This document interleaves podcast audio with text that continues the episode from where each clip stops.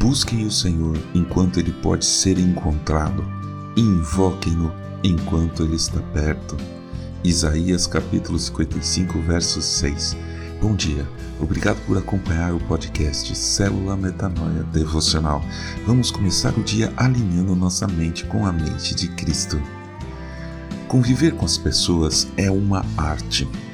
Uma pessoa que consegue lidar com os conflitos com outras pessoas é um artista, na melhor acepção da palavra artista.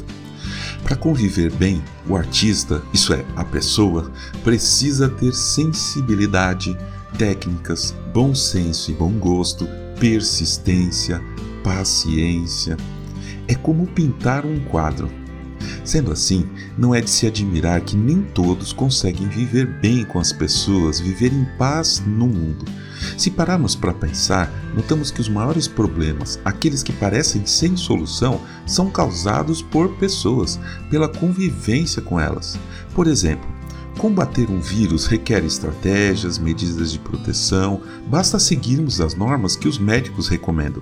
Mas é muito difícil combater atitudes violentas, ignorância e preconceito.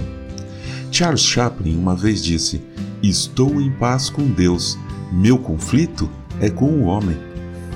Eu confesso que às vezes tenho vontade de sumir do mapa, me isolar em algum lugar que ninguém conhece, onde nunca vão me achar. Mas não é isso que Deus quer da gente. E como eu obedeço o meu Senhor sem questioná-lo, eu continuo por aí. Eu só preciso da ajuda dele.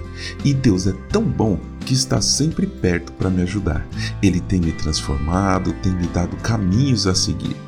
Não é fácil conviver com as pessoas. Cada dia é um novo desafio, mas esta é a palavra de Deus para nós no dia de hoje. Está em Hebreus capítulo 12, versículo 14. Procurem viver em paz com todos e busquem a santificação, sem a qual ninguém verá o Senhor. Amém. Ajude a espalhar a palavra de Deus, a seara é grande. Compartilhe esse áudio.